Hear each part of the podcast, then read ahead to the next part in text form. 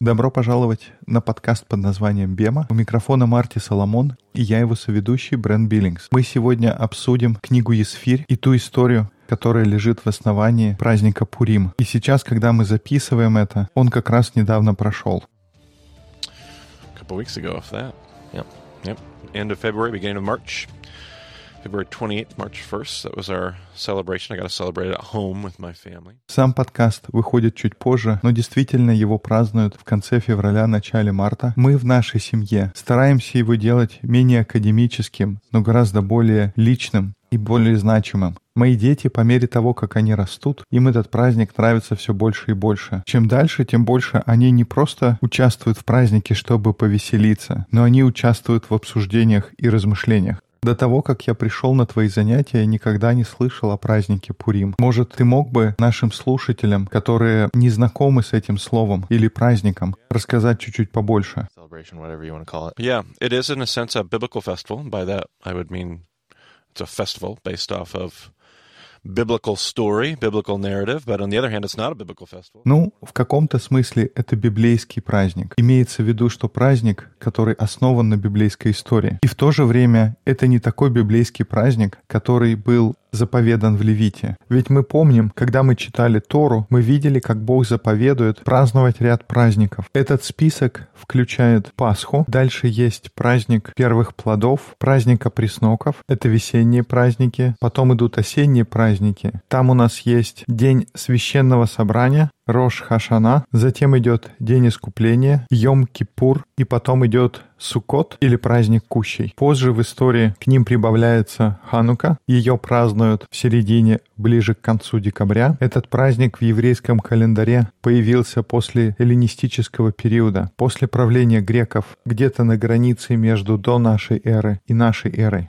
Uh, and um, but then in the spring you have this edition of Purim. Purim is the basically a celebration of the Book of Esther. Book of Esther tells a story, um, and uh, and and this. И к весенним праздникам прибавляется тот праздник, который мы обсуждаем сегодня — Пурим. По сути, Пурим — это праздник, основанный на книге Есфирь. В этой книге есть история о том, как люди спасаются. Спасаются благодаря человеку по имени Мардахей от коварного заговора, составленный Аманом. Вот вкратце такая подоплека этого праздника. И, кстати, интересно, что Пурим означает «жребий». Итак, если подумать, с чего вдруг называть праздник в честь жребия, который люди бросали для того, чтобы назначить срок расправы над евреями. Возможно, мы об этом поговорим на нашем подкасте сегодня. Кроме того, сама книга Есфирь достаточно интересная. Во-первых, это единственная книга, которая не была найдена в свитках Мертвого моря. Из всего Ветхого Завета, из всех свитков, которые нашли при раскопках, которые теперь называются свитками Мертвого моря, не было ни одного свитка книги Есфирь.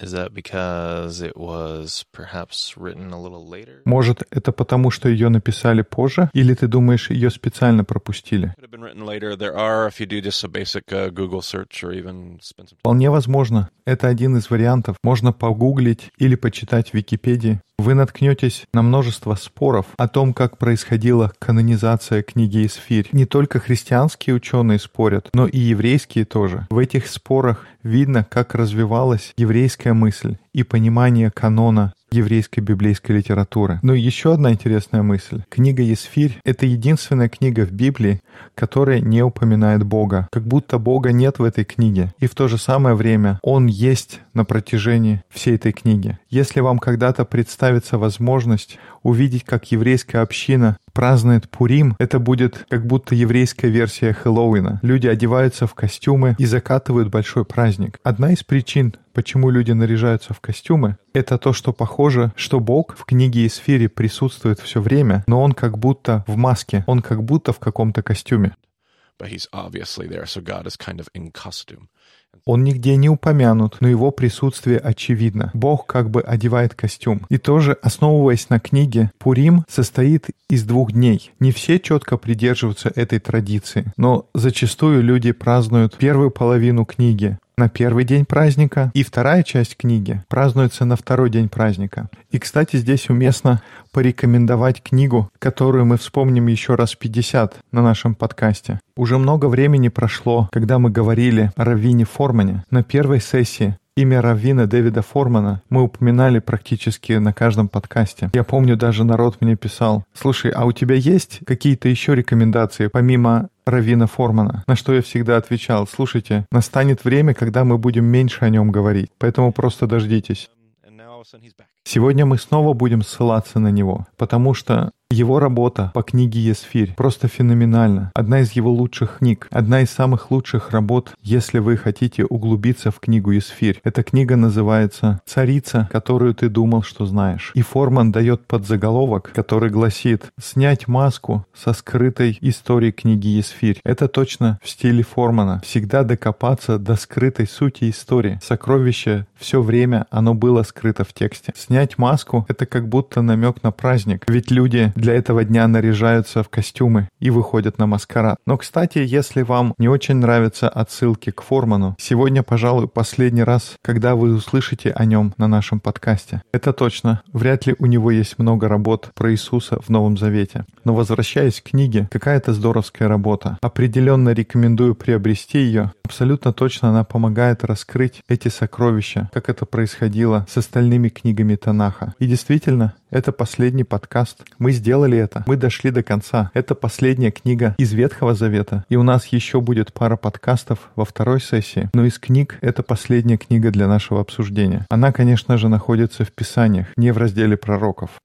Um, the writings section of Tanakh. So, um... Она относится к Ктувим или Писания. И тогда, как и во всем Танахе, в этой книге есть спрятанная история, скрытое послание, там есть затерянное сокровище, что-то, что автор хочет до нас донести. Но сегодня у нас будет беглый обзор. Мы много чего пропустим в книге «Исфирь». Мне кажется, если мы начнем погружаться в то, о чем действительно хотелось бы поговорить, я испорчу книгу для вас. Мне бы не хотелось делать спойлеры по книге Формана. Она очень хорошая, вам нужно постараться ее почитать.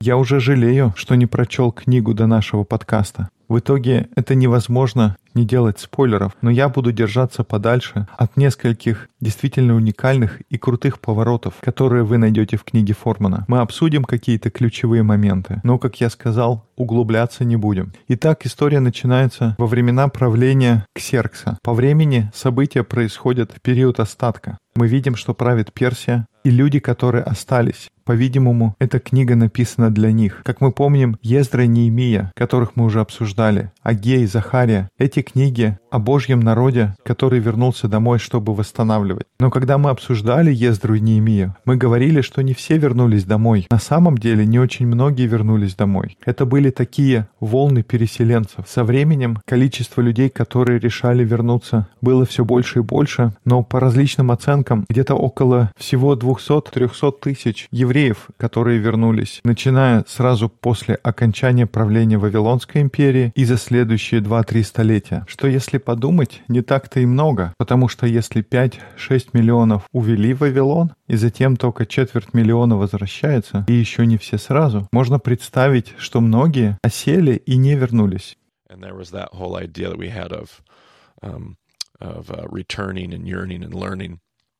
Итак, кто-то возвращается и начинает восстанавливать. Про тех, кто возвращались, мы говорили, что они хотели вернуться, стремиться и учиться. Но большая часть иудаизма остается там, где она есть. Это не все, но большая часть людей живет в Персии по-прежнему. И Исфирь — это книга для тех, кто живет в иудаизме в Персии. Это вкратце тот лес, который нужно видеть за деревьями. Итак, мы читаем историю не о том, как евреи возвращаются домой, но у нас история о тех людях, которые остались при персидском царе в самой Персии. Итак, царь устраивает большую вечеринку, и можно представить, что это за пир, который устраивает правитель мира до того момента истории. Мы видим описание этого громадного праздника, и они там отрываются в волю. Люди приходят, едят, пьют в свое удовольствие.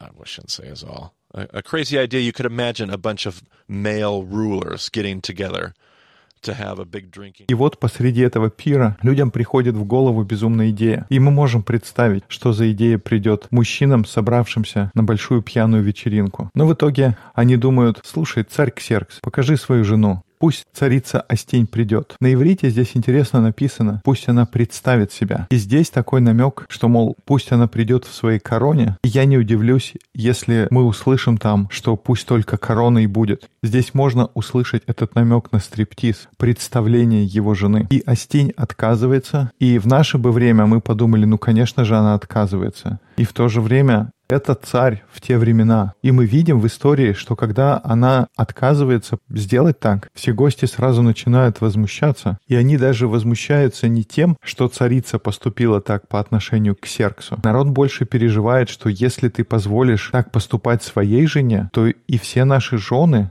сделают это. Люди рисуют эту пугающую картину царю, и он вынужден от нее избавиться. He, dispo- he, he. Um, we're not told what exactly the means are, but she is she is no more in his uh, in his palace. She is no longer queen. And uh, as you would imagine, uh, he gets lonely. Consequences of uh, drunken, stupid decisions. Indeed, consequences. And um, Царь избавляется от царицы, он ее изгоняет. Точно не описывается, как это было физически, но она уже больше не его царица, не в его дворце. И как можно себе представить, через какое-то время ему становится одиноко. Вот такие бывают последствия глупых пьяных решений. И ему приходится искать новую жену. И его советники пришли к замечательному решению. Давай мы устроим какую-то странную смесь шоу «Холостяк» и шоу «Голос». Давай соберем всех незамужних девушек и сделаем этот конкурс красоты. И ты выберешь себе новую жену. И если читать в оригинале на иврите, здесь контекст не просто конкурса красоты. Это реальный сексуальный марафон. They're being brought into the harem to be trained in the art of lovemaking. This isn't just about dressing up and learning how to eat with a fork and um, Всех девушек собрали в гарем и обучали искусству любви. Это не только как одеться и как правильно кушать вилкой и ножиком, но здесь фокус на то, что ты будешь приятно пахнуть, и у тебя будет всего одна ночь с королем. Тебе дается один единственный шанс произвести на него впечатление. И ожидание, что главное впечатление ты произведешь на сексуальном фронте, и он выберет тебя из-за твоих невероятных сексуальных способностей. И дальше по сюжету мы читаем, что еврейская девушка Гадаса, но также мы сразу узнаем ее персидское имя Исфирь. Мы не будем углубляться, откуда берется это имя, но нам говорится, что Исфирь — это племянница человека по имени Мардахей. Он удочерил ее. Помните ту фразу на иврите, которую мы в свое время обсуждали в книге «Бытия», которая обозначала дочь? Та же самая фраза используется здесь. То есть она не его биологическая дочь, но он привел ее в свой дом, выкупил, чтобы она сидела за его столом. her patriarchal father. He has adopted her as his daughter, in a sense. And uh, he tells her not to reveal her Jewish identity, so she doesn't. Он патриарх, он отец для него, и она стала ему как дочь. Так вот он говорит ей, чтобы она не раскрывала свои еврейские корни. Так что, вероятно, поэтому мы знаем ее не под именем Хадаса, а под другим именем, персидским, Есфирь. Мы видим, что она становится конкурсанткой, что должно вызывать кучу разных вопросов. Я помню еще давно у меня была проповедь об Есфирь, и я говорил, что есть два разных взгляда на историю Исфири. Если посмотреть с критической точки зрения, мы видим множество указаний, которые заставляют думать, что Исфирь получает свой пост довольно сомнительным способом. Она участвует в сексуальном марафоне и побеждает. Она становится женой царя Ксеркса. Нет, видимо, придется поговорить об имени. Итак, имя Исфирь — это персидская версия имени Иштар. И, кстати говоря, Название праздника Пасха на английском, это Easter, тоже берет начало в неправильном произношении римлянами этого же имени Иштар. И вот мы имеем праздник Светлого Воскресения, названный в честь этого имени. Но не будем отвлекаться. Um, but nevertheless, Ishtar and Esther, uh, she takes on the name Esther. If you remember our discussion, remember, Brent, about uh, the Baals and Phoenicia and Jezebel? Итак, Иштар или Исфирь. Если, Брент, ты помнишь наше обсуждение Ваала и финикийских богов, и Езевель была их верховной жрицей. Это было служение Ашера или Астарта. Это древнефиникийское или амарейская богиня, ханаанская версия Иштара. Ты помнишь, богиней чего была Ашера? Она была богиней плодородия, но не плодородия земли, то есть Астарта — это богиня-мать, богиня, отвечающая за деторождение. Ее почитание, ее культ всегда требовал сексуально-аморального поклонения. Мы говорили о различных видах храмовой проституции. И если Есфирь берет это имя Иштар, если задуматься и критически посмотреть, Есфирь попадает во дворец довольно скользким путем. И всегда находятся люди, которые выступают против этой идеи. Я всегда это называю первой точкой зрения. Итак, первый взгляд, что несмотря на то, что Есфирь попадает во дворец подозрительным и не всегда понятным, насколько праведным способом, она оказывается в нужное время, в нужном месте, именно в тот момент, когда Бог хочет ее использовать. И в тот момент, когда это нужно, это не важно, как она там оказалась. Единственное, что важно, готова ли она, чтобы ее использовали в этот момент. И я думаю, это сильная мысль, потому что когда я проповедовал об этом, были люди, которые были задеты. Но в то же самое время были другие люди, которые сказали, ну-ка подожди-ка, это же моя история. Я на своем месте, я тот, кто я есть сегодня. Из-за сомнительных историй в прошлом у меня есть темные пятна в моей жизни. У меня были глупые решения. Я был непослушный и греховный, но я там, где я есть сегодня. Что же ты хочешь мне сказать, что Бог может меня использовать даже в той ситуации, где я сейчас нахожусь? И я думаю, это освежающий взгляд. Это действительно так. Эта точка зрения отчеловечивает Есфирь. Мы понимаем, что она человек, как я и вы. Это серия проповедей, которая называется «История». Я добавлю ссылку примечания. Но есть и другое преобладающее еврейское мнение. Первая точка зрения, она присутствует в еврейском понимании, но есть и другой взгляд в устной традиции. В равинском учении, в Мидраш, люди больше склоняются к тому, что Есфирь не пользуется темными приемами. Она не победительница секс-марафона, но она принимает участие в конкурсе. И вместо того, чтобы производить впечатление на царя своими сексуальными подвигами, она привлекает его своим интеллектом, своим пониманием Торы. Один мидраж говорит о том, что она рассказывает истории. Она рассказывает царю истории истории. И он настолько впечатлен ее острым умом, интеллектом, артистическими способностями, что он выбирает ее, а не тех других, которые впечатляют его своими умениями в сексуальной области. Так что есть другая точка зрения. И в тексте мы видим намеки на то, что происходит именно это. Если читать вторую главу, мы видим невероятные параллели с историей Иосифа, которую мы читали в книге «Бытия». Возьмем несколько примеров. Прочти, Брент, из второй главы книги «Исфирь». «Тогда взята была Исфирь в царский дом под надзор Гигая, стража жен. И понравилась эта девица глазам его, и приобрела у него благоволение, и он поспешил выдать ей притирание и все назначенное на часть ее, и приставить к ней семь девиц, достойных быть при ней из дома царского, и переместил ее и девиц ее в лучшее отделение женского дома. Не сказывал Есфирь ни о народе своем, ни о родстве своем, потому что Мардахей дал ей приказание, чтобы она не сказывала. И всякий день Мардахей приходил ко двору женского дома, чтобы наведываться о здоровье Есфири и о том, что делается с нею. Вы слышите эту историю о Есфирь, который отправляется во дворец, в гарем, и завоевывает там расположение начальника, а затем она поставлена как будто во главе всего? Какой библейский персонаж приходит на ум? Это же Иосиф, правда? Гарем может быть не похож на подземелье, но в каком-то смысле очень даже. Там есть много точных фраз, которые взяты из истории бытия, и они используются для того, чтобы описать Есфирь. В конце отрывка мы читаем, как Мардахей каждый раз приходит туда и встречается с ней. И еврейский мидраж говорит о том, что он рассказывает ей истории из Торы. Он приходит для того, чтобы обучить ее тексту. К моменту, когда нужно, она будет знать свой текст благодаря верности и праведности Мардахея, который ходит с ней и учит ее. Давай посмотрим еще один отрывок. Когда настало время Есфири, дочери Аминадава, дяди Мардахея, который взял ее к себе вместо дочери идти к царю, тогда она не просила ничего, кроме того, о чем сказал ей Гигай, евнух царский страж жен, и приобрела Есфирь расположение к себе в глазах всех видевших ее. И взята была Есфирь к царю Артаксерксу, в царский дом его в десятом месяце, то есть в месяце Тибефе, в седьмой год его царствования. И полюбил царь Есфирь более всех жен, и она приобрела его благоволение и благорасположение более всех девиц. И он возложил царский венец на голову ее и сделал ее царицею на место Астинь. Я слышу эхо здесь того, что говорили египетские мудрецы, которые не могли понять сон фараона. И так же, как Есфирь привели к царю, Иосифа привели к фараону. Он завоевал расположение фараона. И Исфирь завоевывает благосклонность царя. Что сделал фараон Иосифу, когда тот заслужил благосклонность? Он дал ему все, дал ему власть. Что-то еще он ему дал. Он вернул ему все, что у него было отнято. Помнишь все наше обсуждение о том, что он дает ему плащ, а Есфирь возлагает царский венец? Мы видим все эти параллели с историей Иосифа. И это имеет большой смысл. Ведь это написано людям, которые не вернулись домой, чтобы восстанавливать. Люди остались в Персии, точно так же, как Иосиф, который остался в Египте. Поэтому в истории Есфирь мы узнаем, что значит упорство, что значит оказывать влияние и быть послушным.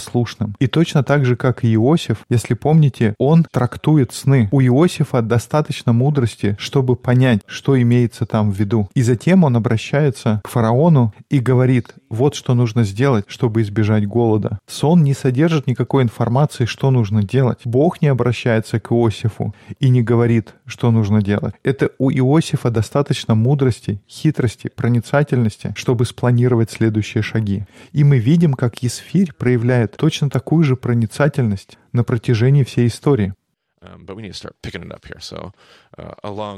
И, кстати, об истории. Дальше мы читаем, что Мардахей узнает о плане покушения, предупреждает власти и спасает власть царя. И дальше мы читаем о злодее. Его зовут Аман, и это тот еще тип. Высокомерный, самовлюбленный, требует, чтобы куда бы он ни пошел, люди преклонялись перед ним. Он любит принимать почести и похвалу. Но есть один человек, который никогда не кланяется ему. Это Мардахей. Этот еврей привержен праведности и отказывается склониться перед гордыней человека. В итоге Аман начинает ненавидеть весь еврейский народ. Он воспринимает так, что Мардахей возглавляет всех евреев, и в нем он видит, как весь народ отказывается преклонять колено. И поэтому у Амана зреет коварный замысел. Если вы читали книгу, вы знаете, он задумал убить всех евреев. И он получает указ короля, в котором говорится, что в определенный день нужно идти и убить врагов царя. Ему удалось убедить то, что эти люди, они не почитают царских указов, они не любят нашу страну. Это не патриоты. И нам нужно пойти и показать им. Нужно пойти и всех их перебить. Мардахей узнает об этом плане, и он посылает послание Есфирь и говорит, тебе нужно что-то делать. Но проблема в том, что она не может просто так войти к царю. При том, что она царица, войти можно только когда царь призвал тебя. А ее не звали. Она говорит, что в течение многих месяцев меня уже не вызывали. Она говорит, я не могу пойти на это. Нельзя просто взять и постучать в дверь. Ты делаешь это на свой страх и риск, рискуя своей собственной жизнью. Если ты приближаешься к царскому двору без приглашения, и он не хочет тебя видеть, очень легко расстаться с головой. Но, кстати, они вообще не виделись несколько месяцев? Или ее должны пригласить в официальном качестве царицы? The story, uh, the story makes it seem like you feel like as you read the story, they haven't seen each other at all. Like she's not either.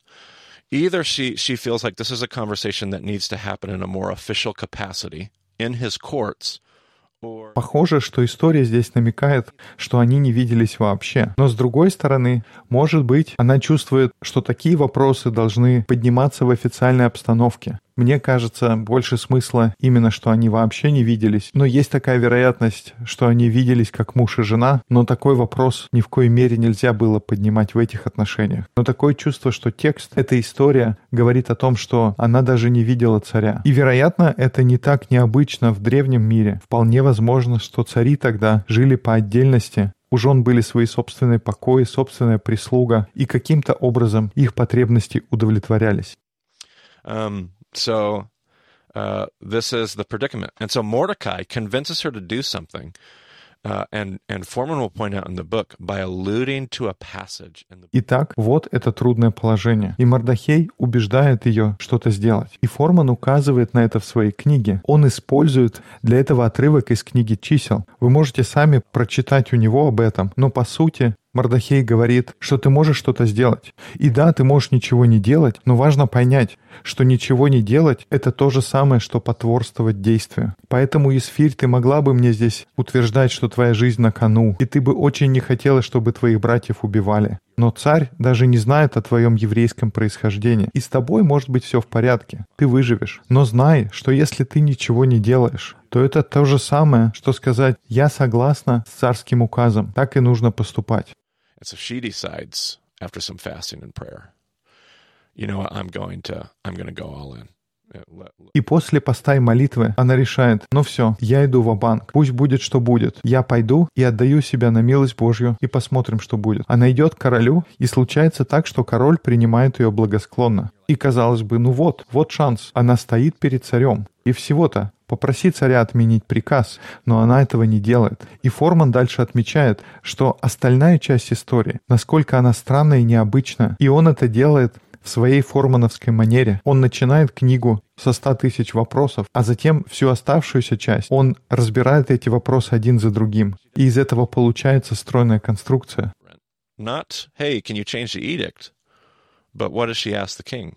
She says, I want to make you a так вот, Есфирь, она предстает перед царем. И о чем она просит? Измени свой указ? Нет. О чем она попросила? Она говорит, можно я устрою тебе пир? И это странная просьба. Как у тебя же есть шанс. Давай, попроси, что нужно. Зачем все так усложнять? И Форман очень хорошо объясняет, почему это настолько мудрый и проницательный ход. Она понимает, что сейчас это не битва между ней и Аманом. Он вообще как какой-то идиот в этой истории. Но на самом деле борьба разворачивается между ней и царем. Она понимает, что царь должен сохранить свое лицо. Не может быть так, что он издал указ, а потом отменил его. И у меня не выходят слова Иисуса, когда он говорил, что вы должны быть простодушны, как голуби, и мудрые, как змеи. В смысле, что Есфирь — это прекрасный пример того, что значит быть мудрым или хитрым, как змея. Она понимает, что не может просто прийти к царю и попросить решить проблему.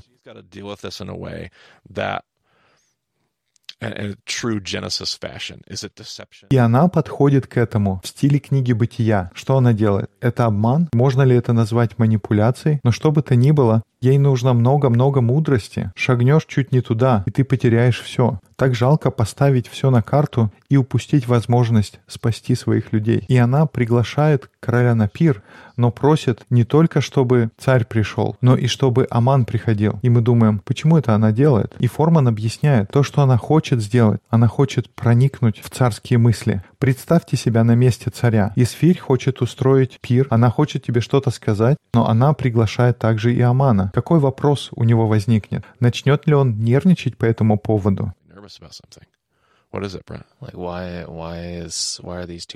Почему именно такой состав пира?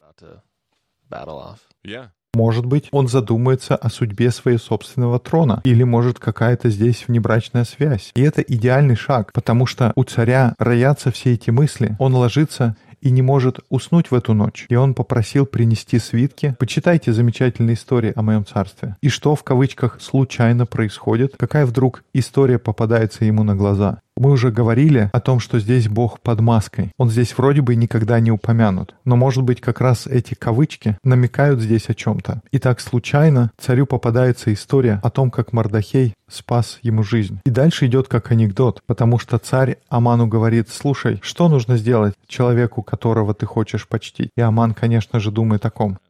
Он думает речь про меня best guy is Haman. Yeah, he's like, yeah, he's going to honor me. And so he has this brilliant idea. Give me the king's horse and the robe. Well, he's not wanting to honor Haman. He's wanting to honor this hero in the story, Mordecai. So backfires. Uh, and Haman's narcissism completely backfires on him. He has to parade Mordecai through the streets. Makes him so mad. Ends up building, after talking to his wife a little bit earlier in the story, has built these huge gallows, 70 feet tall. И тогда Аман, ну, как же я хотел бы, чтобы меня почтили. Ну, давай царского коня и мантию. И вдруг все эти почести, их начинают оказывать Мардахею. Самовлюбленность Амана оборачивается против него. Он сам водит Мардахея по улицам. И понятно, Он сходит с ума от этого. В итоге он строит 20-метровые шесты, чтобы вешать на них евреев. И вот наступает пир, и Исфирь уже подготовила почву, чтобы получить то, что нужно от царя. И как Форман говорит, вместо того, чтобы говорить о чувстве долга, Исфирь просит царя спасти ее.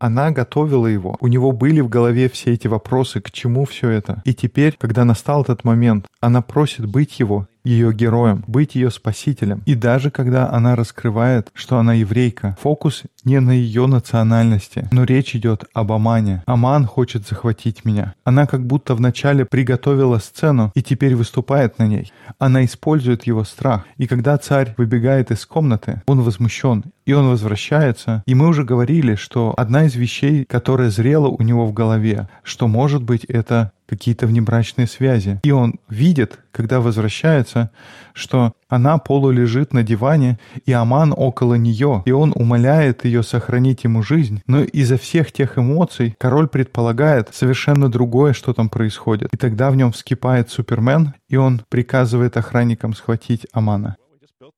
И тогда охранники или стражи говорят, ну вот мы только что закончили строить огромные виселицы, и это такой юмор, смешанный с сатирой. Они говорят, давай на этих его виселицах Амана и повесим. И вроде бы все, историю можно заканчивать. Но Форман говорит, это еще не конец. Царь не может отменить свой указ. Мы видим, что царь — это не безвольный манекен в этой истории, которого все только обманывают и пытаются переманить на свою сторону. Он знает, что ему нужно сохранить лицо. Поэтому он говорит, я не буду отменять указ. Вместо этого он дает кольцо власти Есфирь и Мардахею. И теперь это в их руках. Это блестящая стратегия царя. Он, по сути, говорит, если я буду выглядеть плохо, я вас убью. Поэтому все, что вы не будете делать, вы должны сохранить мое лицо. У вас есть полномочия, но моя честь самое главное. И поэтому во второй части своей книги Форман показывает, насколько проницательная, мудрая и блестящее решение предлагают Мардахей и Эсфирь.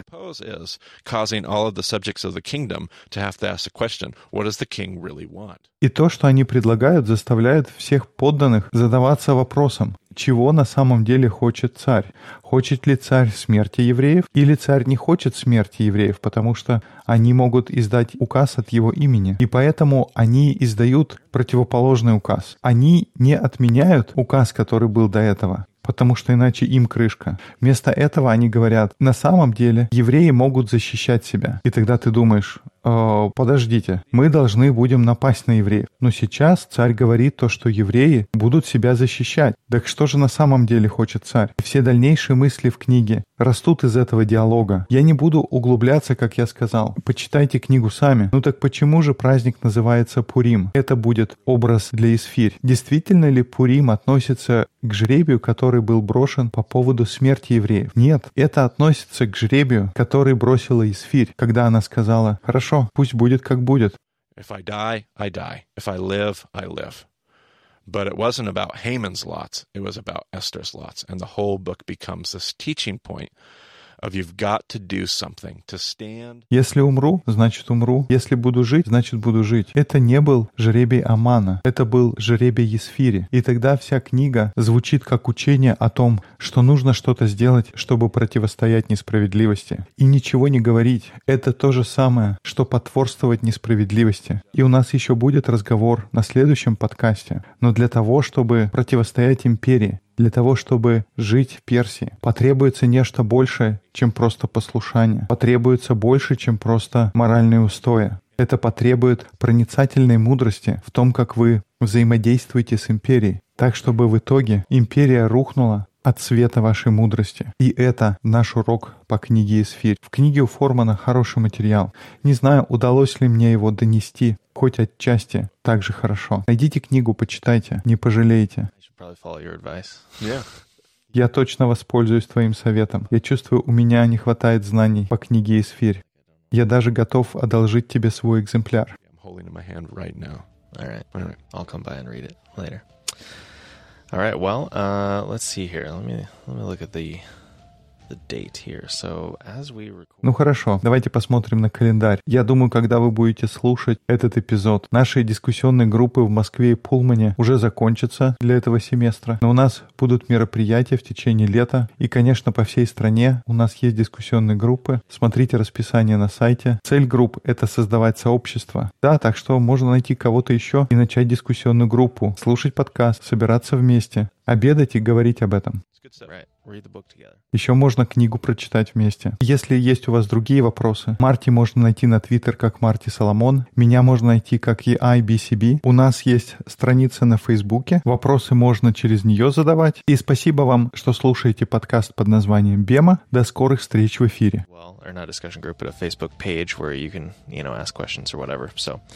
Either way, thanks for joining us on the BMO podcast. We'll talk to you again soon.